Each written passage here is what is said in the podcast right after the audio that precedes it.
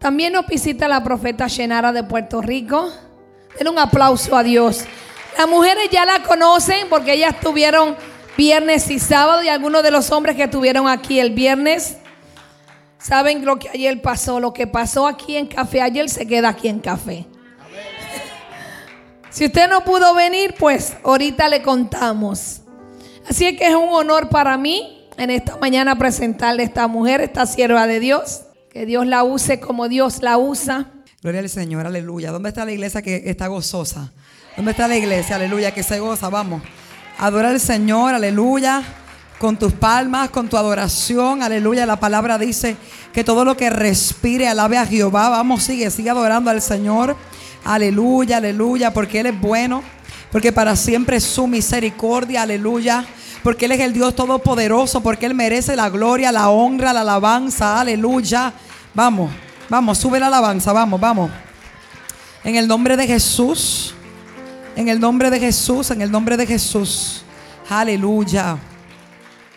Mi alma alaba al Señor, aleluya, Dios es bueno. ¿Cuántos saben que Dios es bueno? Aleluya, Dios es muy bueno. Y estamos contentos en esta mañana, ¿verdad? De poder estar nuevamente en nuestra asignación, ¿verdad? De este fin de semana, eh, donde siempre es una honra ir al lugar donde el Señor, ¿verdad? Gracias, pastor, por la canción, gracias. Este, siempre es una honra, ¿verdad? Un honor el lugar donde el Señor abre nuestras, las puertas para nosotros poder ir. Se trata por Él, esto es por Él y para Él. Nosotros no tenemos nada, ¿verdad? Él lo tiene todo, amén. Y, para aquellos que no me conocen, respondo al nombre de Pastora Shenara. Este, pastoreo juntamente con mi esposo, el pastor Efraín, la iglesia Casa de Avivamiento Profético en Puerto Rico, en el pueblo de Arecibo. Y este, él no está, siempre está conmigo, ¿verdad? Hoy estoy con la pastora Milagro todos estos días, ¿verdad? Pero se le envía, ¿verdad? Un gran abrazo de parte de mi esposo. Aleluya. Y en esta hermosa mañana, ¿verdad? No quiero estar, ¿verdad? Quiero ir directo, sin más preámbulos, ¿verdad? Así que póngase de pie y vamos a leer la palabra. Aleluya. Y usted va a buscar la palabra en el libro de Hebreos, capítulo 12 y los versículos del 15 al 16. Lee la poderosa palabra del Señor a un Dios que es trino, Padre, Hijo y Espíritu Santo y dice así. Mirad bien, no sea que alguno deje de alcanzar la gracia de Dios que brotando alguna raíz de amargura os estorbe y por ello por ella muchos sean contaminados. No sea que haya algún fornicario o profano como Esaú, que por una sola comida vendió su primogenitura. Lo voy a volver a leer, amén. Mirad bien, no sea que alguno deje de alcanzar la gracia de Dios, que brotando alguna raíz de amargura os estorbe y por ella muchos sean contaminados. No sea que haya algún fornicario o profano como Esaú, que por una sola comida vendió su primogenitura. Padre, en el nombre poderoso de Jesús. Padre, me presento delante de ti, Señor Jesús, en esta hora, Señor Jesús. Padre, se trata de ti, Señor. Esto es por ti y para ti, Señor. Yo no tengo nada que dar, Padre. Tú eres, Señor, el Dios, Señor Todopoderoso. Y te pido, Señor, que el depósito tuyo que has colocado en mí, Espíritu Santo, pueda ser desatado, Padre. Y pueda ser activado en esta hora, Padre.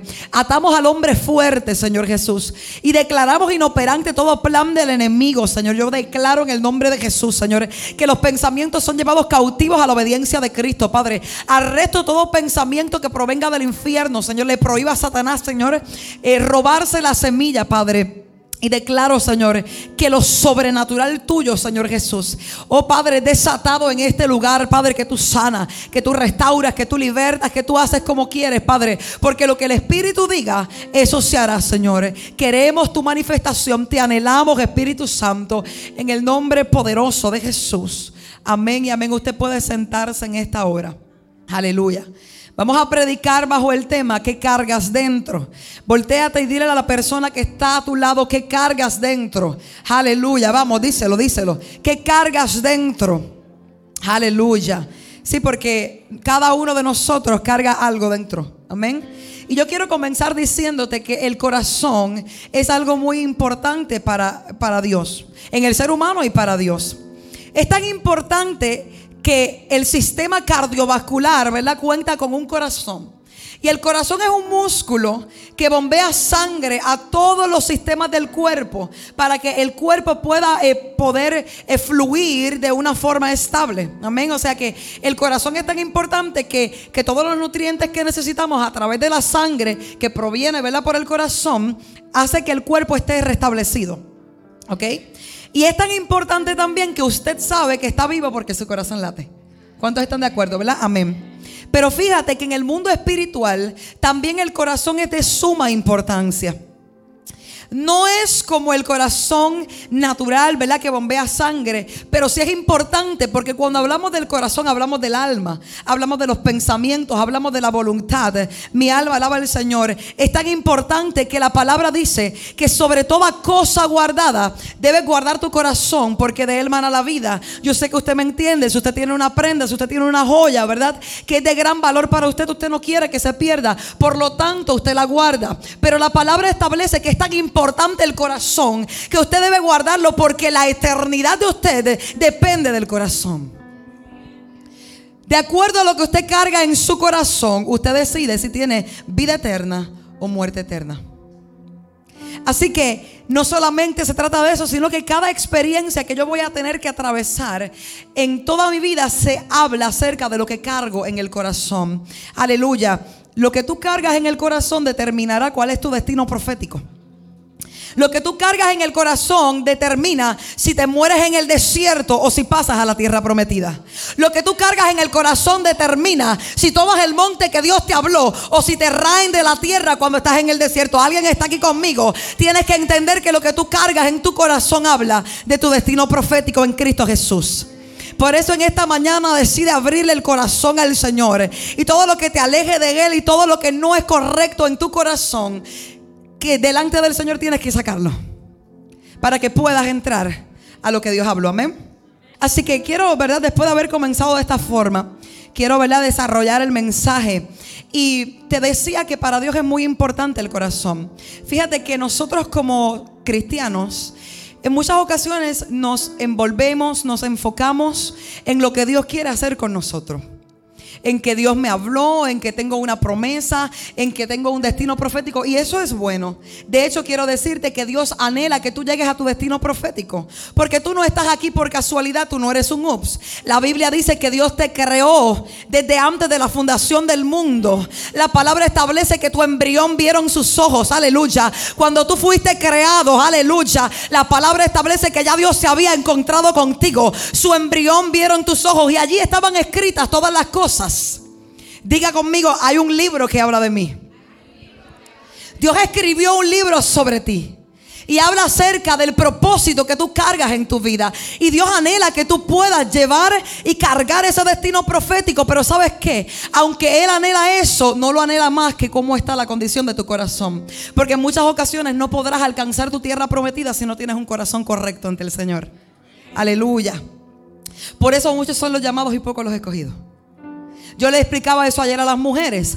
Hemos escuchado eso en muchas ocasiones. Muchos son los llamados, pocos los escogidos. Pero alguna vez tú has entendido en el Espíritu lo que quiere hablar este versículo. Porque cada cual de nosotros carga un destino en el Señor. Pero no todo el mundo lo alcanza porque no todo el mundo está dispuesto a menguar para que Él crezca. No todo el mundo está dispuesto a decirle al Señor, te voy a abrir mi corazón. Y aunque me duela, haz lo que sea. Opérame, haz algo. Pero yo quiero ver el rostro de Dios. Así que es por eso que hay una, hay una diferencia y en muchas ocasiones, ¿sabes qué? Dios quiere soltarte bendiciones, Dios quiere soltarte eh, cosas hermosas, pero no lo ha hecho no porque Él no quiere, es que tú no estás listo. Porque no ha circuncidado el corazón. El apóstol Pablo decía, ahora, ahora por hoy, no es importante la circuncisión física, sino la del, la, no la física, sino la del espíritu. ¿Por qué? Porque cuando en el principio Dios habla con Abraham, había una señal de pacto. Diga conmigo, señal de pacto. Dios es un Dios de pactos. Y las personas tenían que circuncidarse porque cualquier persona que no fuera circuncidada a los ocho días era raída del campamento. Por eso Dios, habiendo llamado a Moisés y habiéndole dado una encomienda, por poco lo mata en el desierto. ¿Alguien sabía eso? Dios había llamado a Moisés como un hombre de Dios, como un hombre con una autoridad para libertar al pueblo de Israel. Pero en un momento dado, escucha bien, Moisés estaba tan afanado en llevar a cabo la encomienda que Dios le había hablado que se le había olvidado el pacto. Y sabes lo que ocurrió? Que la Biblia dice que Dios quiso matarlo. Ay, pero había una mujer. ¿Cuántas mujeres aquí son valientes? ¿Cuántas mujeres aquí están conectadas? Que dice la palabra que tomó un pedernal afilado y circuncidó el prepucio de su hijo. Porque él iba a hacer una encomienda, pero en lo primordial. ¿Cuántos saben que a veces lo urgente no es más importante que lo primordial? Hay cosas importantes. Hay algo que es urgente. Yo tengo que llevar una asignación a esta iglesia. Pero si yo no estoy bien en mi casa, mm, ¿alguien me está entendiendo? No puedo tener la autoridad de venir a desatar una palabra si no vivo en orden. Entonces Dios es un Dios de pactos. Y la palabra establece que en este tiempo ya tú no tienes que circuncidar el prepucio sino que tienes que circuncidar tu corazón. Cuando hablamos de la circuncisión del corazón, estamos hablando de sacar toda carnalidad que ha entrado en tu corazón para poder vivir en el espíritu. La Biblia dice, andad en el espíritu y no satisfagáis los deseos de la carne. Entonces, Dios quiere que tú circuncides tu corazón para que puedas alcanzar el destino profético, porque el odre, el vino nuevo no puede echarse en odres viejos.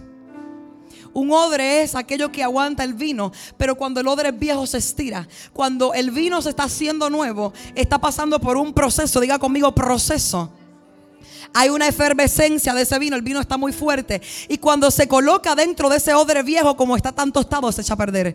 Dios no quiere, mi alma alaba al Señor, depositar en ti algo poderoso y que se eche a perder porque tú no estás preparado. Por eso el Señor te está entregando la herramienta hoy, te está diciendo que cargas en tu corazón, que cargas en tu corazón.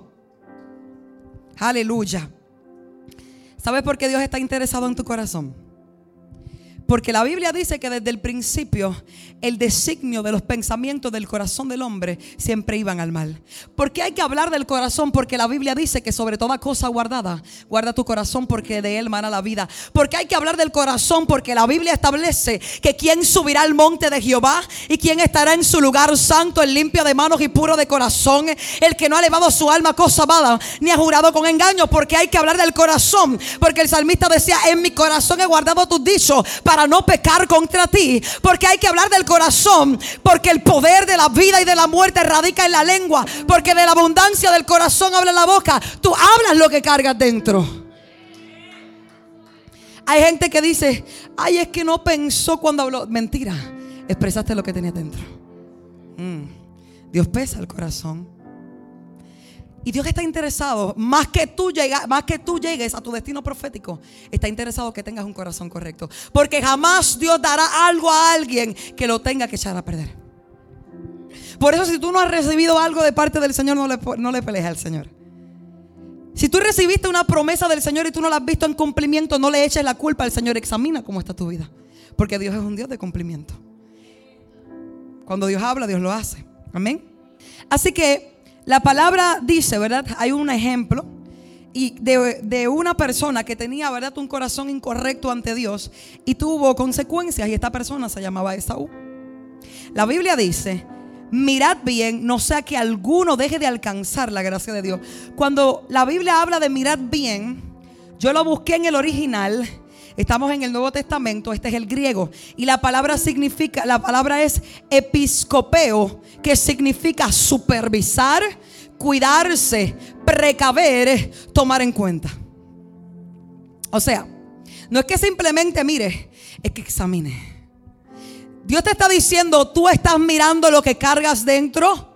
Estás tú constantemente examinando lo que está dentro de ti para que puedas pesarlo si está bien o está mal. Yo quiero decirte una cosa, tienes que examinarte, porque a veces pensamos que nuestras vidas están bien, pero cuando tú te detienes un poquito y examinas, te das cuenta que hay cosas que están dentro de ti que no le agradan a Dios. Aleluya. Porque lo próximo que tú vas a declarar por tu boca es lo que tú estás pensando. ¿Sabes qué? Que nadie sabe lo que tú piensas, hermano. Y como nadie sabe lo que tú piensas, tú puedes presentar frente a las personas una apariencia de piedad. Pero Dios mira tu corazón. Y Dios sabe lo que estás pensando. Y si tú dentro de ti tienes murmuración, tienes queja, tienes dolor, tienes enojo, tienes ira. Y tienes tantas cosas dentro de ti, tal vez tú no las verbalizas, pero Dios lo está viendo. Y a Dios no le agrada. Entonces, la Biblia dice, mírate bien, examínate y verifica a ver que estás cargando. Porque siempre pensamos en los pecados de la carne. Pero yo vengo a decirte que hay unos pecados que están aquí y que son tan iguales y dañinos para el Señor que cualquier otro. Lo que yo pienso y lo que yo cargo dentro puede provocar que yo pierda la salvación. La gracia es un regalo no merecido que se entregó por medio de la dispensación de la gracia y es Cristo. La gracia es Cristo. Cuando tú recibes a Cristo en tu corazón, tú tienes gracia. Pero cuando yo, porque yo quiero que tú entiendas una cosa, esto no es salvo, siempre salvo. La salvación se puede perder. La Biblia dice hay que cuidar la salvación con temor y con temblor. Yo no puedo cuidar algo de tanta forma si es que no se fuera a perder. Es importante que tú entiendas que la salvación se puede perder. Y la Biblia dice, examina lo que estás pensando, examina lo que está dentro de tu corazón porque tú puedes perder la salvación. Mi alma alaba al Señor. Fíjate, vamos con calma para que puedas entenderme. Fíjate que dice, examínate porque puedes, puedes dejar de alcanzar la gracia de Dios. Porque brotando alguna raíz de amargura os estorbe y por ella muchos se han contaminado. Una de las cosas que en muchas ocasiones guardamos en nuestro corazón son heridas. Heridas. La amargura se define como sentimiento duradero de frustración, resentimiento o tristeza, especialmente, perdón, por haber sufrido una desilusión o una injusticia. Esa es amargura. Y algunas de las posibles causas para provocar la amargura dentro de ti son rechazos, ofensas no sanadas, injusticia, falta de perdón, disciplina incorrecta, entre otras. Yo empecé hablando de una herida, ¿sabes por qué? Porque la mayor parte de las veces cuando tú observas a una persona que está amargada, ve a la raíz del meollo. Y comenzó con una persona que fue ofendida, que fue herida y no resolvió un conflicto. Te hicieron algo que te dolió en tu corazón, te sientes herido o herida y no resolviste el conflicto acá. Quiero las personas conmigo acá. Acá. No resolviste el conflicto. Y lo próximo que ocurrió fue que estuviste con depresión. Y de depresión entró un dolor fuerte y de ese dolor se convirtió en una raíz de amargura que es un inquilino que habita dentro de ti, que no es de Dios. Entonces, en muchas ocasiones nos preguntamos, pero Señor, ¿por qué yo no, re- yo no recibo respuesta? Por eso que estoy orando, yo estoy orando, yo estoy poniendo de mi parte, estoy ayunando. Llevo por mucho tiempo esperando una respuesta. Llevo por mucho tiempo esperando que tú resuelvas un conflicto que está ocurriendo. Dios te está diciendo hoy, examina cómo está tu corazón, porque la Biblia dice que si en mi corazón yo hubiera abrigado maldad, el Señor no me hubiera escuchado. La palabra te está diciendo, mi alma alaba al Señor. Cuando tú tienes una ofensa no resuelta, aleluya, eso provoca que hayan cosas que dentro de ti comiencen a crecer. Y es imposible que Dios pueda manifestarse por medio del Espíritu Santo, porque Dios es demasiado santo. ¿Tú sabes qué? Te voy a decir algo. El único que puede bregar con los pecadores es Jesús. Tú podrás ser sellado con el Espíritu Santo.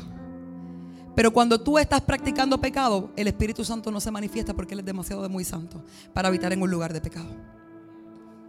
En muchas ocasiones esto no se nos habla, no que el Espíritu Santo, el único que se sentaba con pecadores, ¿quién era? Porque para eso Él fue revelado. Para que por medio de Jesús nosotros pudiéramos ir al Padre, pero el Padre santo. Y el Espíritu Santo también. Y el Espíritu Santo no puede descender donde hay algo que está sucio, donde no hay reverencia. Él no se manifiesta. Entonces, ¿qué Dios te está diciendo? Tú puedes diezmar todo lo que quieras. Puedes ofrendar todo lo que quieras. Puedes venir a la iglesia todas las veces que quieras. Tú puedes hacer todo lo que tú quieras. Pero Dios te está llamando a obediencia. Y si tú caminas en desobediencia, no puede haber bendición de Dios para tu vida. Una de las cosas que Dios demanda obediencia es que tú pases por alto la ofensa. Es muy fácil perdonar a aquel que te hace bien. Es muy fácil amar a la persona que te ama todos los días. A la persona que te dice cosas bonitas. Pero la palabra establece que Jesús dijo, yo sé que ustedes han escuchado por tanto tiempo, ojo por ojo y diente por diente. Pero yo vengo a hablarles de algo diferente. Ama a tus enemigos. Bendice a los que te persiguen. Bendice a los que te maldicen. Bendícelos y no los persiga. Porque haciendo esto provocarás que se mantonen ascuas de fuego sobre su cabeza. Queremos predicar un evangelio demasiado de light para caerle bien a las personas. Pero uno que no lo aprueba el Señor es tu A veces tememos de decir las cosas como son porque se puede ofender la persona, pero no nos damos cuenta que ofendemos a Dios. Porque la, la, Biblia habla de un mandato, de una instrucción que yo tengo que seguir. Aquella persona que no sigue instrucciones jamás podrá llegar a su tierra prometida. Y si hay algo que tiene que trabajar en nosotros que debemos entender es que Dios espera que tú ames. ¿Sabes qué? El diablo puede imitar todas las cosas que hace el Espíritu Santo excepto el amor. La Biblia dice que los demonios también creen y tiemblan. Los demonios hablan lengua. Pero hay algo que no puede Satanás imitar. Y es el amor. Porque el amor cubrirá multitud de faltas. Cuando tú amas, tú te pareces a Dios. Y Dios te está diciendo, me encantan los proverbios. El, proverbista decía, la cordura del hombre hará detener su furor y su honra es pasar por alto la ofensa. Yo creo que aquí hay alguien que tiene que hoy despojarse de tantas ofensas que tienes cargando un bulto en tu espalda que no deja moverte, que no te deja a ti, aleluya, poder alcanzar al destino profético. Y hoy en el nombre poderoso de Jesús vamos a provocar, mi alma alaba al Señor, que Dios no nos deseche como hizo con Esaú, porque no tenemos espacio y no tenemos tiempo para estar cargando ofensas y heridas en nuestro corazón. Mi alma alaba al Señor. La Biblia dice que no deje de alcanzar la gracia de Dios, que brotando alguna raíz de amargura, estoy por parte, os estorbe y por ella muchos se han contaminado. La palabra estorbar significa hacer que una acción resulte difícil o más difícil de llevar a cabo o que una cosa sea impracticable. Voy a volver a repetirlo.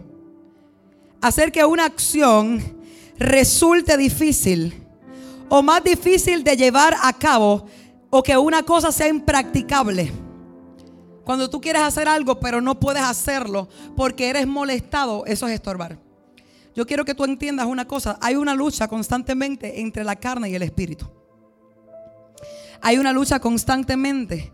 Entonces el Espíritu quiere que tú hagas algo, pero la carne te va a estorbar. El Espíritu quiere que tú perdones, pero se te hace difícil porque hay algo que te está estorbando y es una raíz de amargura. Yo quiero decirte una cosa. Cuando tú permites, aleluya, que estas cosas estén dentro de ti y te estén estorbando, ¿sabes lo, lo próximo que ocurre? Que contaminas a otro. ¿Sabes lo que significa contaminar? Contaminar es transmitir a otra persona una idea, un sentimiento o una actitud, en especial algo negativo. Cuando usted experimente dentro de usted algo así, yo quiero que usted aprenda a discernir que eso no proviene del Señor. Nada que provoque división. Nada que provoque incomodidad. Usted tiene que pedirle al Señor que le dé discernimiento. Porque nada de esas cosas provienen del Señor. Entonces cuando usted está cargando algo que le está molestando, porque sabes que una persona que está herida no sabe hacer otra cosa que no sea herir. Una persona que está amargada, porque está amargada y no puede ser feliz, quiere provocar que la persona que esté a su lado se sienta amargada. Y yo quiero decirte de parte del Señor que es necesario que tú entiendas que no podemos estar contaminando a nadie. Cuando usted sienta el deseo de hacer algo, examine si eso es de Dios o no proviene de Dios. ¿Sabes por qué? Porque lo que tú guardas en tu corazón que no está alineado al Señor, contamina a otros. Pero no te creas que estás haciendo daño a los demás. A fin de cuentas, estás cavando tu propia tumba. Eso es como un boomerang. Eso regresa hacia ti. Te saco Biblia. La Biblia dice que el pueblo de Israel estaba cansado y comenzaron a murmurar. Y se quejaron, dice la palabra. Se quejaron de Dios, pero se quejaron de sus líderes. Y comenzaron a decir, no habían sepulcros en Egipto para que el Señor nos trajera a morir aquí en el desierto. Eso fue lo que Dios habló. Que Dios dijo, hay una tierra para ustedes en las cuales fluye leche y miel. Ustedes van a salir de este lugar, pero no se van a quedar en el desierto errante, sino que hay una tierra que fue preparada para ustedes, que no solamente fluye leche y miel, sino que es una tierra fructífera. Pero cuando el ser humano es gobernado por sus emociones, diga conmigo, emociones. El peor enemigo tuyo no es el diablo, es tu carne. Esta que duerme contigo, que acaricia. Tu peor enemigo no solo es Satanás, eres tú mismo. Emociones. Y las emociones comenzaron a apoderarse de la mente de los israelitas y comenzaron a murmurar. Comenzaron a decir, no era necesario que saliéramos de Egipto. Después que vieron tantos milagros, después que vieron Dios haciendo obras poderosas, no solamente Él, sino que había utilizado a sus líderes, muchos comenzaron a decir y a murmurar en contra del líder que era Moisés y lo querían apedrear. Cuando usted entiende que usted puede hacer lo mejor que sus pastores, usted carga una raíz de orgullo. Porque si usted fuera el hombre y la mujer de Dios, no estoy diciendo que usted no tiene talento. Pero si usted fuera el hombre y la mujer de Dios, usted no estuviera sentado ahí, estuviera acá. Tenga mucho cuidado. Porque si hay algo que Dios no soporta, es la queja y la murmuración. Sí, porque por mucho tiempo hemos estado engañados pensando que los pecados que nos llevan al infierno son el adulterio, la fornicación, la inmundicia, la lascivia. Pero yo quiero decirte que el Señor pesa los corazones y lo mismo podemos ir al infierno por una mentira que por ser adúltero. Pecado es pecado ante los ojos del Señor. Y lo que yo cargo dentro de mí contamina a una persona cuando tú no te sientes bien contigo mismo y tienes ganas, aleluya, de hablar de tu pastor con otra persona, tú estás inyectándole el veneno que cargas a otro y eso comienza a contaminar el campamento. Y yo he venido de parte del Señor a decir, porque Dios me dijo, limpia el campamento.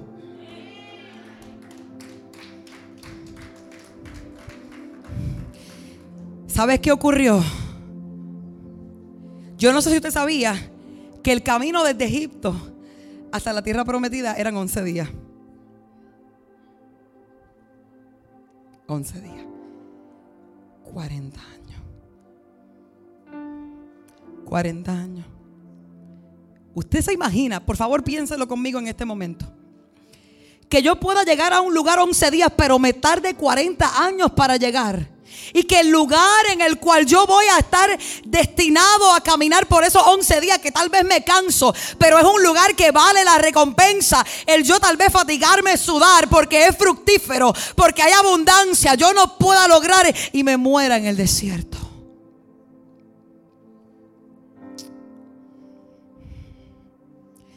...40 años dándole vuelta. ¿Y sabes qué ocurrió? Que la Biblia dice que Dios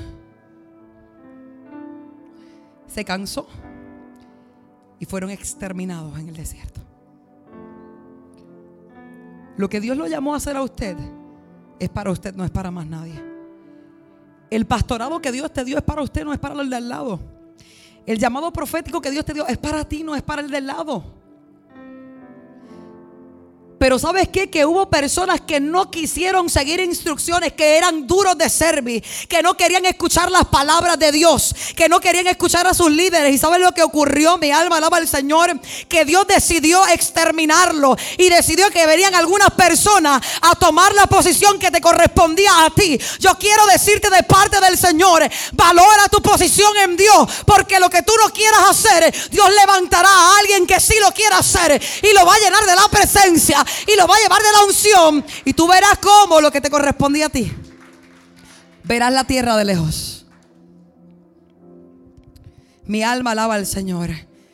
Por eso te estoy diciendo que Dios le interesa tu corazón. Porque por falta de tener un corazón correcto delante de la presencia del Señor, hubo una generación completa que fue exterminada en el desierto. Y eso no es lo que Dios quiere para tu vida. Por eso hoy Dios te dice, examina muy bien que cargas dentro de tu corazón. Examina muy bien que cargas dentro de tu corazón. Es tiempo que le abras el corazón a Dios y permites que Él extirpe lo que tenga que extirpar. Mi alma alaba al Señor. Oh Dios, dale un aplauso al Señor.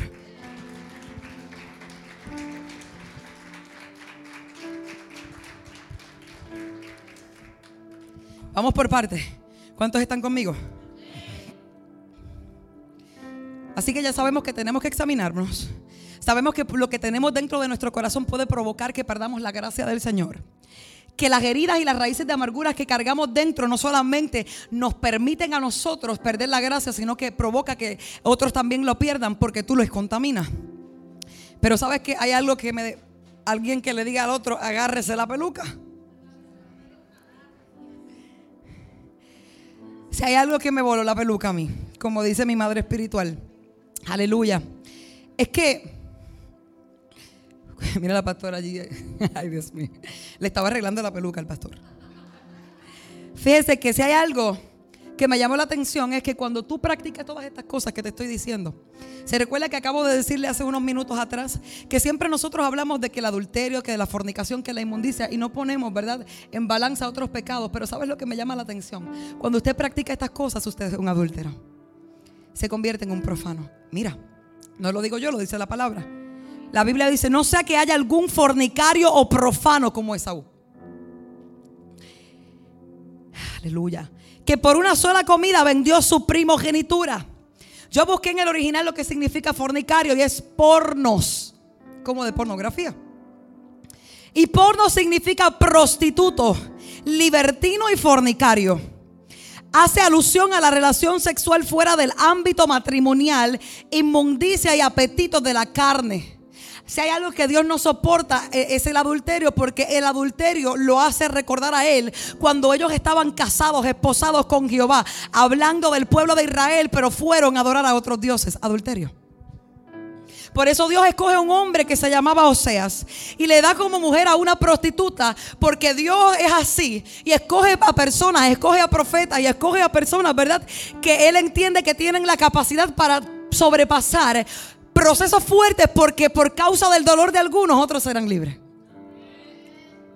Y Dios escoge a un hombre que se llamaba Oseas para que se casara con una prostituta y él pudiera sentir en carne propia lo que sentía el Señor creador Jehová de los ejércitos cuando cada vez que su pueblo lo dejaba por otros dioses. Entonces, cuando yo estoy hablando de que soy fornicario, cuando cargo estas cosas, estoy hablando de que lo que yo, yo fui creada para el Señor, pero me abrí para otras cosas. A su vez, profano es bebelos, que significa personas impías y burladoras.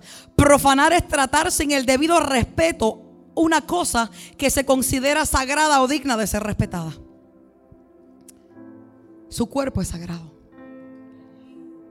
Sácame Biblia, pastora el Espíritu Santo habita en tu cuerpo, que es el templo. Por lo tanto, si Él es santo, tu cuerpo tiene que ser santo.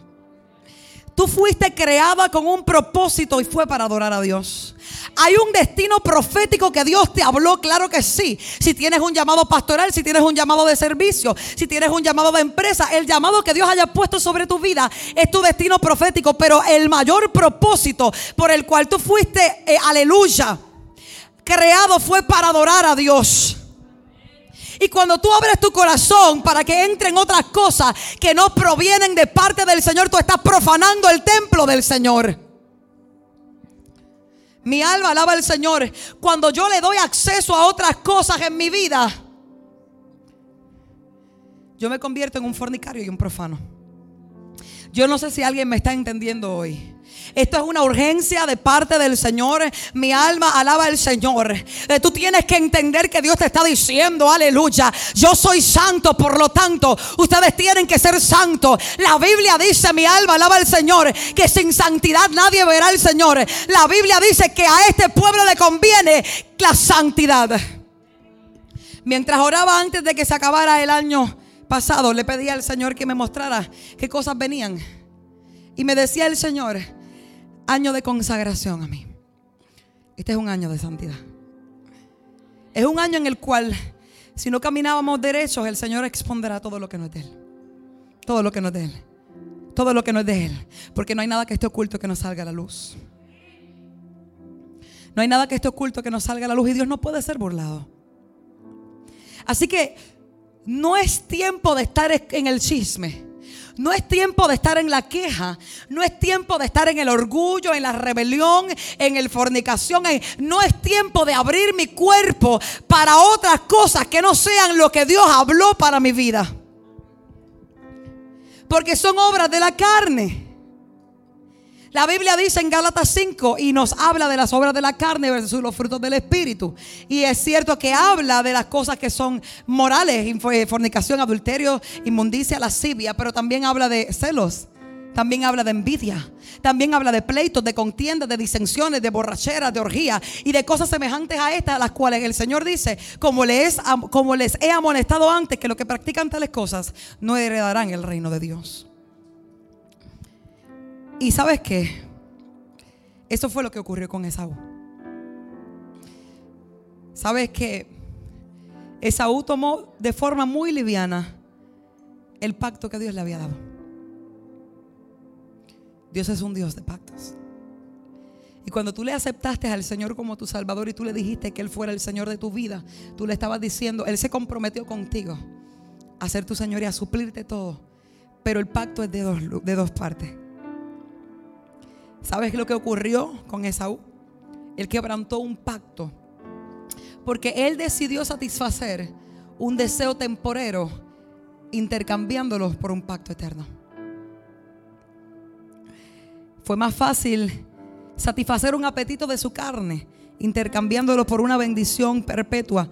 Y en muchas ocasiones tomamos de, de, forma muy liviana lo que hizo Esaú. Sin embargo, la palabra está diciendo y se le dice Fíjate, yo no lo llevé hasta el 17, pero mira lo que dice el 17. Porque ya sabéis que aún después, deseando heredar la bendición, fue desechado y no hubo oportunidad para el arrepentimiento, aunque la procuró con lágrimas. Esaú fue muy indiferente. Porque no conocía lo que era un pacto. Un pacto es un acuerdo entre dos o más personas que obliga a ambas a cumplir una serie de condiciones. O sea que Dios siempre está dispuesto a cumplir su parte, pero a nosotros nos corresponde otra parte. Y Dios te está diciendo, yo hice un pacto contigo, Dios hizo un pacto con esta iglesia. Eh, ustedes no se imaginan lo que Dios quiere hacer. Yo no lo voy a soltar ahora, lo voy a soltar después. Pero sabes que yo quiero que tú entiendas una cosa, tú eres parte de esta iglesia. Tú eres parte de esta congregación. A veces dejamos la carga solamente a los pastores. Tienes que sentirte parte porque ellos no pastorean a ellos mismos, ellos pastorean hijos.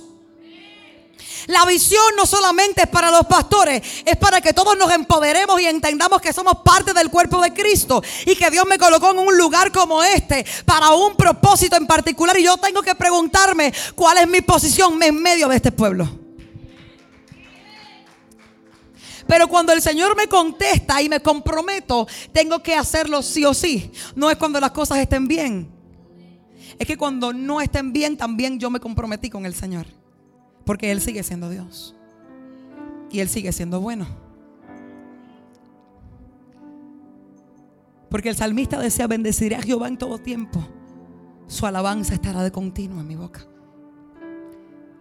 Y nos debemos entender Que si hay algo que Dios desea que nosotros como cuerpo de Cristo y como hijos podamos eh, llegar, ¿verdad? A, a guardar es el carácter. Necesitamos una madurez.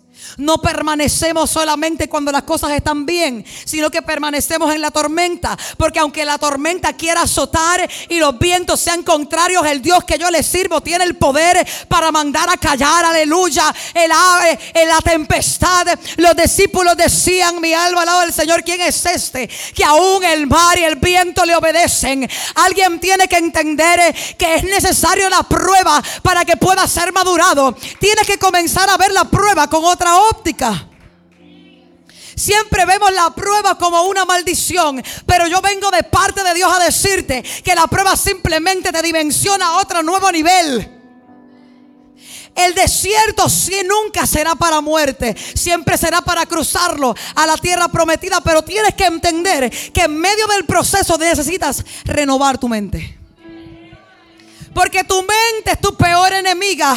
Eh, puede ser aliada y es la que te va a decir todo lo puedo en Cristo que te fortalece. Es la que te va a decir no importa lo que mis ojos vean. Yo le creo a Dios, pero también es la que te va a decir no puedo hacerlo. No puedo llegar. Hay una batalla entre la mente y el espíritu. Amansue. Hay una batalla. Tú decides quién gana la batalla. Tú decides quién gana la batalla. Oh, Josué dijo, oye, escoge tú entre la vida y la muerte, pero yo y mi casa, yo y mi casa, yo y mi casa, se necesita alguien que y se necesita alguien que crea. Solo se necesita uno que crea. Oh, Jesus, se necesita a alguien que crea, a alguien que se pare en la brecha, a alguien que decida ser diferente, a alguien que sea como Ezequiel. Jehová le dijo a Ezequiel, estaba buscando desde el cielo a alguien que se pare en la brecha, pero no he encontrado uno. Ay, pero Ezequiel le dijo, yo estoy aquí, habrá alguien que le pueda decir a Dios hoy, yo estoy aquí. Yo no vine a emocionarte. Pero vine a decirte que si tú te pones en pie, vendrán luchas, vendrán pruebas. Pero si tus ojos están puestos en Jesús, el autor y consumador de la fe. Que si tus ojos están puestos en Él, lo que parecía una pérdida se convertirá en una ganancia que si tus ojos están puestos en Él, mi alma alaba al Señor.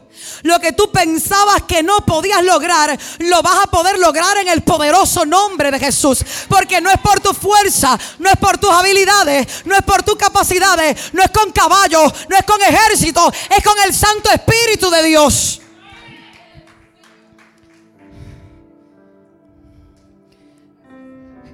Esaú y Jacob eran gemelos. Y en el tiempo de antes habían principios, diga conmigo principios, instrucciones, reglamentos, que los tenemos que seguir. Y mi alma alaba al Señor. ¿Sabes qué ocurrió? Que había un principio y que decía que el mayor heredaría la primogenitura.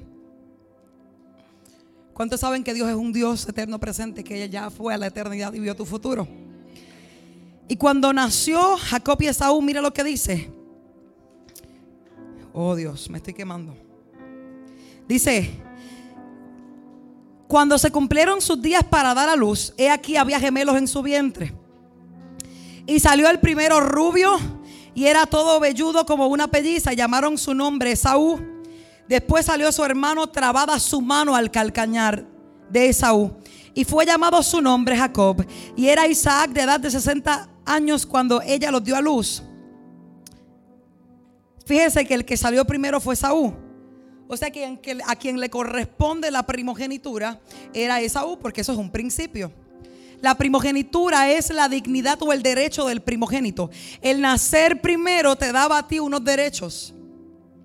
Y dice que había beneficio de ser primogénito. Por ejemplo, sería un sacerdote, tendría gobierno y doble herencia. también había condiciones, dedicar vida a Dios, obedecer a Dios, consultar a Dios, asuntos como casarse, relaciones familiares y vida pública. O sea que eso no era como comercio en Limber. Sí tenías unos derechos, pero habían unas responsabilidades a tu cargo, pero había muchos privilegios. Doble finanzas, a diferencia de su hermano. Usted sabe que cuando alguien muere, usted recibe una herencia. Pues para el primogénito había el doble de la herencia. ¿Ok? Si tu padre dejaba, por decirlo así, dos mil, en vez de ser mil a uno y mil a uno, era mil quinientos para uno y quinientos para otro. Había un privilegio, doble finanzas. Eh, cuando el padre muriera, sería el sacerdote o el profeta o el líder espiritual. Usted se recuerda que, el, la Biblia dice el Dios de Abraham, el Dios de Isaac, el Dios de Jacob, son padres de la fe. Entonces Abraham fue el padre de la fe, Isaac fue el hijo de la promesa. Entonces necesitaba a alguien más. La Biblia habla de Jacob, se supone que fuera Esaú. ¿Por qué? Porque era quien iba a heredar esa posición de autoridad. Iba a ser el líder espiritual. Y mire qué privilegio. Su abuelo Abraham gozaba de una promesa. Él sería, usted sabe que Dios le dio a Abraham la promesa de que sería padre de muchos. Pero fíjese qué poderoso esto si Esaú no hubiese faltado a la primogenitura, él hubiese sido uno de los padres de la nación que Dios formó para que naciera el Mesías. Usted sabe que, Jesús nació, ¿verdad? Eh, de la descendencia de David, por eso es que le decían hijo de David, pero todo viene en una generación. O sea que Esaú se supone que, que fuera quien estuviera en esa generación. Pero por causa de su rebelión, no lo logró. O sea que en palabras sencillas para que usted me pueda entender, había grandes beneficios para el primogénito de toda clase, pero lo primordial era el ámbito espiritual. Debía haber una conexión muy fuerte con Dios, debía seguir el consejo de Jehová, vivir en el espíritu, cosa que no estaba en el corazón de Saúl. Así que se supone que Saúl fuera quien recibiera esto, pero la Biblia dice, no tienes que buscarlo, pero lo voy a leer. Y crecieron los niños, estamos hablando de Jacob y Esaú. Y Esaú fue diestro en la casa, hombre del campo, pero Jacob era varón quieto que habitaba en tiendas. Y amó Isaac a Esaú porque comía de su casa, mas Rebeca amaba a Jacob. Y quiso Jacob un potaje y volviendo Esaú del campo cansado, diga conmigo cansado, dijo a Jacob, te ruego que me des a comer de ese guiso rojo, pues estoy muy cansado. Por tanto fue llamado su nombre Edom. Y Jacob respondió, véndeme en este día tu primogenitura. Entonces dijo Esaú, he aquí que yo me voy a morir. ¿Para qué pues me servirá la primogenitura? Y dijo Jacob, júramelo en este día. Y él le juró. Y vendió a Jacob su primogenitura. Entonces Jacob dio a Esaú pan y del guisado de las lentejas. Y él comió y bebió y se levantó y se fue. Escuche, así menospreció Esaú la primogenitura. Fíjese que ambos tenían caracteres diferentes, ambos tenían eh, talentos diferentes. Esaú estaba enfocado en la casa. Y cuando me estoy hablando de la casa, no es la casa donde vive, la casa, el de cazar animales. Y sabes qué, no hay nada de malo en esto. No hay nada de malo con que usted trabaje. No hay nada de malo con que usted tenga sus sueños, con que a usted le guste un deporte. No es malo, es bueno. Porque Dios desea que nosotros podamos disfrutar. Lo malo se convierte cuando yo dejo de darle la prioridad a Dios para dárselo a otra cosa. Cuando ya Dios no ocupa el primer lugar en mi corazón, porque la añadidura entonces ahora ocupa el primer lugar que se supone que lo tenga Dios. Por algo es el primogénito porque tiene que ver con lo primero. Entonces, ¿qué ocurre? Mientras que Esaú era un hombre que bregaba con la casa, la Biblia dice que Jacob era un hombre que era quieto. Era como holgazán, como vago, ¿verdad? De hecho, el nombre Jacob significa usurpador. Entonces, si tú entiendes que como Dios es un Dios que es eterno presente, aunque Esaú era el primogénito, ya Dios había visto en la autoridad, en la eternidad del corazón de Esaú, y por eso es que la Biblia dice, el, el mayor servirá al menor. Porque ya Dios lo había hablado. El problema es que Jacob utilizó los medios incorrectos para alcanzar una promesa. Porque cuando Dios me da una promesa, yo no fuerzo las, puertas, las puertas, se abren solas. Porque fue Jehová quien habló. Por eso yo no entiendo cuando las personas Dios le dice algo, quieren eh, esforzar. Tú no tienes que esforzar nada. Cuando yo grabé un disco hace mucho tiempo atrás, yo en 2008, recuerdo que quería yo eh, buscar una persona promotora para que me llevara a diferentes lugares y Dios me dijo, no, yo soy tu promotor. ¿Por qué? Porque tal vez mi corazón se hubiese engrosado. Y tal vez yo me hubiese querido echar la gloria, pero yo tengo que entender que si un talento lo puso el Señor, el Dios que me lo entregó, el Dios que lo va a cumplir. Entonces, Él llevaba y cargaba una promesa, pero utilizó los medios incorrectos para poder alcanzar la promesa, porque cargaba un nombre. Por eso alguien tiene que tener mucho cuidado con lo que le dice con la boca, porque le llamaron Jacob, que significa usurpador. El nombre que tú cargas es lo próximo que te va a venir. Así que te estoy diciendo que tenían diferentes caracteres. Me llama la atención, escuche bien, estoy terminando. Y amó Isaac a Esaú porque comía de su casa, mas Rebeca amaba a Jacob. Eso habla de familia disfuncional. Porque yo no puedo amar a un hijo más que a otro. Porque si Dios abrió tu vientre para que tuvieras dos, no es para que ames más a uno. Eso provoca que tu hijo o tu hija tenga rechazo. Si hay un espíritu difícil de, sacar, no porque Dios no tenga el poder, es porque hay que trabajar fuertemente con la mente, es el rechazo. Porque la Biblia dice que soy acepta en el amado. Mi alma alaba al Señor. Entonces había una situación de beneficio, de mutualismo. Y Jacob era amado más por uno y Esaú era más por otro. Yo te dije al principio que una de las cosas que provoca mi alma alaba al Señor, que mi corazón sea correcto, puede ser la disciplina, pueden ser tantas cosas. Y ellos tuvieron una, una disfunción en la familia. Hubo unas preferencias que no deben. Pero el, el 29 dice, y hizo Jacob un potaje y volviendo Esaú del campo cansado, yo te dije, ahorita dije, repite conmigo, cansado. Porque yo te dije a ti ahorita que si hay algo que te gobierna, son las emociones. Te dije que si hay un enemigo que tú tienes, además del diablo, son tu, es tu carne. Tus emociones tienen la capacidad de tomarte de tal forma. Cuando una persona está llena de temor, se paraliza. El temor, la Biblia dice que pondrá lazo en el hombre. El lazo es algo que te amarra.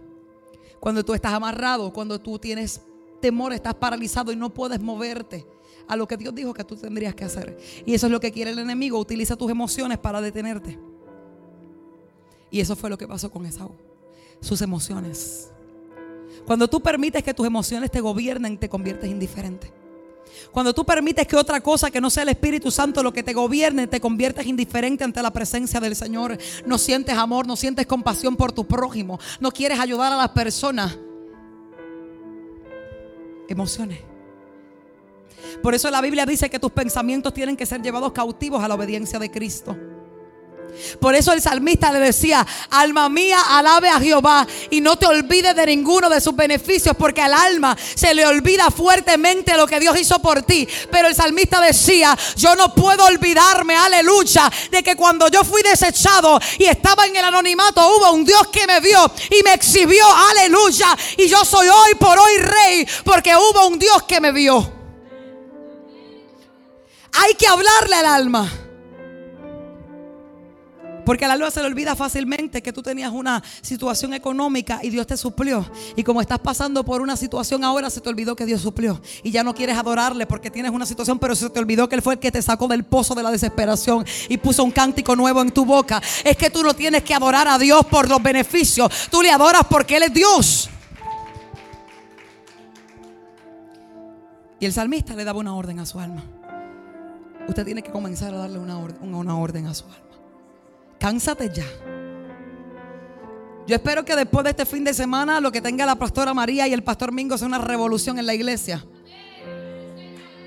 Porque nosotros no vinimos, o el Señor no vino a hacer una impartición para que usted retroceda. La Biblia dice, si tú has puesto la mano en el arado, no tornes tu mirada hacia atrás. Esto no es por emociones. Y llegó cansado. Diga conmigo cansado Cuando estás cansado no tienes mucha fuerza.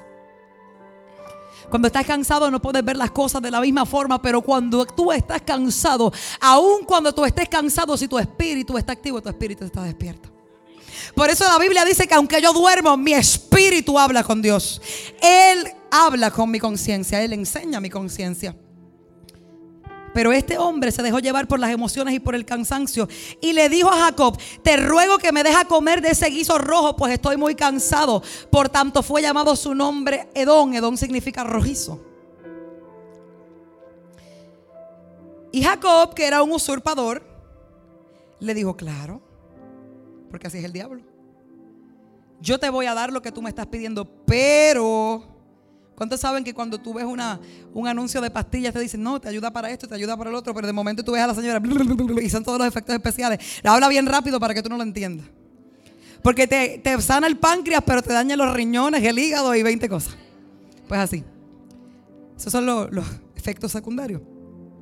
Él le dijo, sí, claro, pero véndeme tu primogenitura. Véndeme tu derecho. Véndeme tu legalidad. Véndeme lo que se te entregó porque tienes el derecho. Alguien tiene que entenderme en el espíritu. Eso es lo que te está diciendo Satanás. Véndeme tu llamado. Véndeme tu libertad. Véndeme tu paz. Véndeme tu gozo. Yo la quiero, yo la quiero. A cambio te doy un guiso rojo. Tienes hambre, te alimento. Pero es mejor pasar un poco de hambre. Aleluya. Porque no solo de pan vivirá el hombre, sino de toda palabra que salga de la boca de Dios.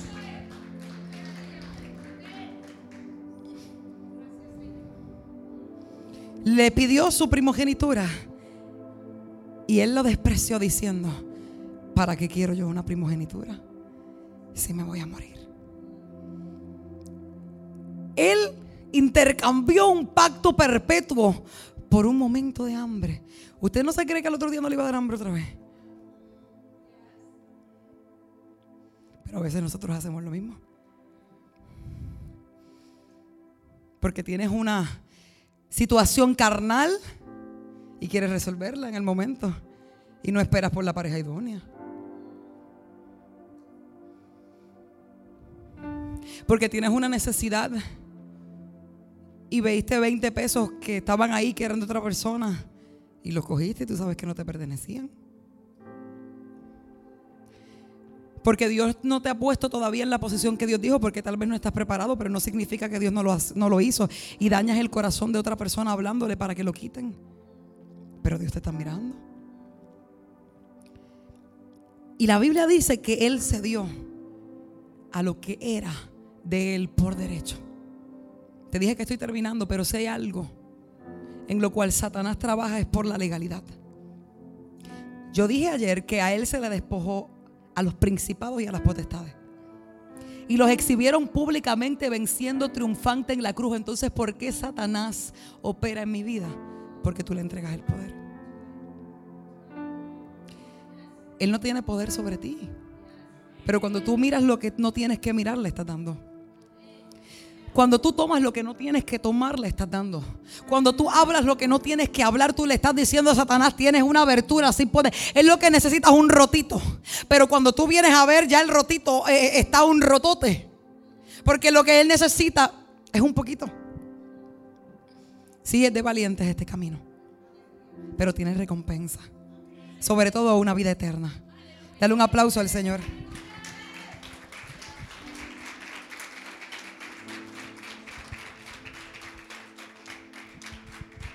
¿Sabes qué? Dile a la persona que tienes a tu lado, no vendas tu primogenitura por un plato de lentejas. ¿Y sabes qué? Le vendió su primogenitura. Iba él con la barriguita llena, hartito. Pero Dios lo vio. Y la Biblia dice, porque no lo digo yo, el hombre que escribió Génesis, que si no me equivoco fue Moisés, inspirado por el Espíritu Santo, dijo, así menospreció Esaú su primogenitura. A Dios le dolió.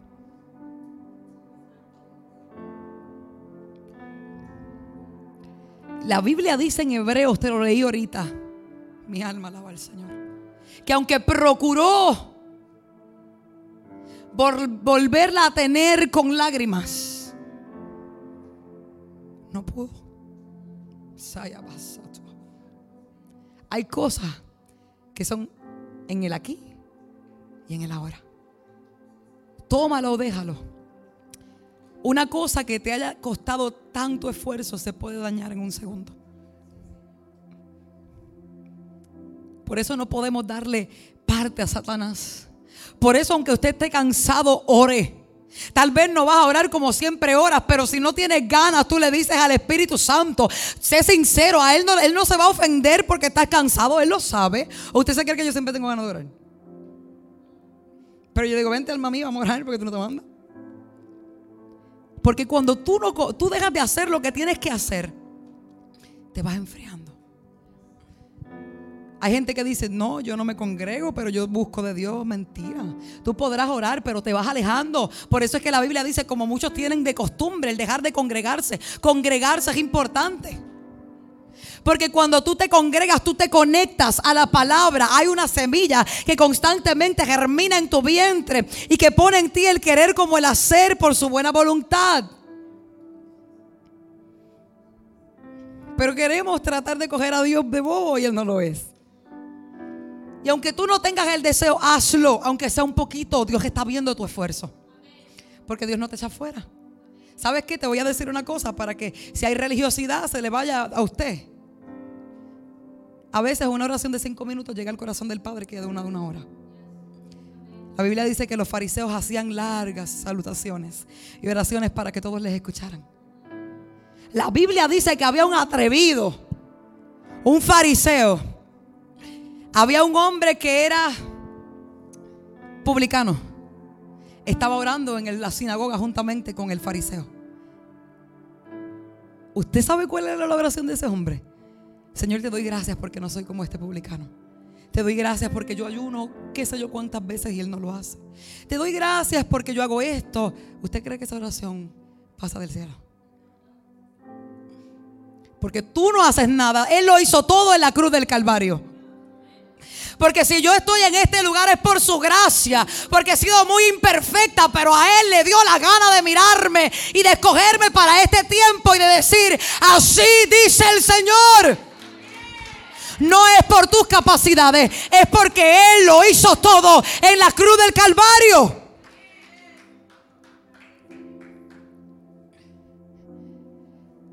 Y aquel publicano que se sentía menos le dijo al Señor, Señor, mira mi corazón. Cuando tú reconoces que tú estás mal, Dios no te echa afuera. La religión nos mató. El legalismo nos mató. Él es amor. El fuego consumidor también. Por eso yo no te predico light. No, no, no, hermano, no. Porque Dios me va a ser responsable a mí de lo que yo estoy diciendo. Y tengo que decirte que hay un infierno y si no lo haces te vas a quemar. Porque es la verdad. Criticaban a Gigi Ávila que decía para las pailas del infierno, pero en verdad era cierto. Pues a la gente le gusta que le toquen así, que le acaricien el pelo y duérmete nene. No, no, no, mi amor, eso no es así.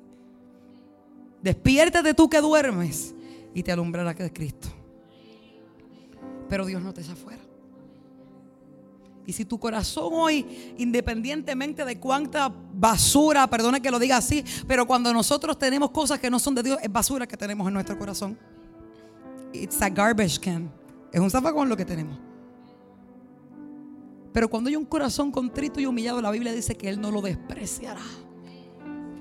Por eso es que la palabra establece mi alma, alaba al Señor, que Dios era un Dios de misericordia, porque aunque Nínive era una ciudad tan inmunda, el Señor amaba porque Dios tiene corazón y te ama aunque tú peques, y te ama aunque te caiga, y te ama aunque te ensucies en el lodo. Él tiene derecho de arro a tu abasha. Él te quiere levantar. Y le dijo a Jonás, vete Jonás, vente para Nínive y anúnciale que les voy a destruir. Jonás no quería hacerlo porque él sabía que Dios iba a tener misericordia.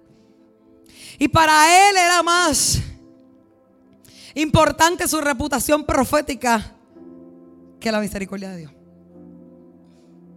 Si hay algo que debemos, y lo digo para terminar, nos debe importar el amor. Lo dije ahorita. A veces tenemos carencias de amor no porque no queramos, es las cosas que vivimos.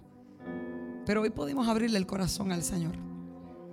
Y Dios tuvo misericordia porque hubo personas que se arrepintieron de corazón. Y Dios te está diciendo, iglesia, en esta hora, en esta mañana o en esta tarde, ya no sé, son ya casi las 12. Eh,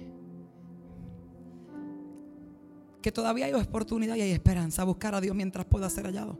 Llamarle en cuanto esté cercano, porque en cualquier momento el novio puede tocar, tocar la trompeta. Y necesitamos tener nuestras ropas de blanco para poder subir a los aires con Él. Y Dios te está diciendo en esta hora qué cargas dentro. Yo no, yo no tengo que saber lo que tú cargas, es suficiente con que tú lo sepas. Tú sabes lo que está bien y lo que está mal. Y si tú no estás bien, tú necesitas decirle al Señor, arranca lo que tengas que hacer, termina la obra, estirpa, saca lo que tengas que sacar. Pero debes entender que cuando no estamos bien, nos convertimos en personas profanas como Esaú. Que despreciamos, en el caso de él fue la primogenitura, en el caso tuyo es la promesa de Dios. Entonces después cuando las cosas no sucedan, no le digas al Señor que por qué fue que mi esposo no se convirtió o mi hijo no se convirtió y que por qué fue que no pasó, pero si es que eres chismosa y la lengua te llega, pues ¿cómo se va a convertir? ¿Alguien me está entendiendo? Ponte de pie en esta hora.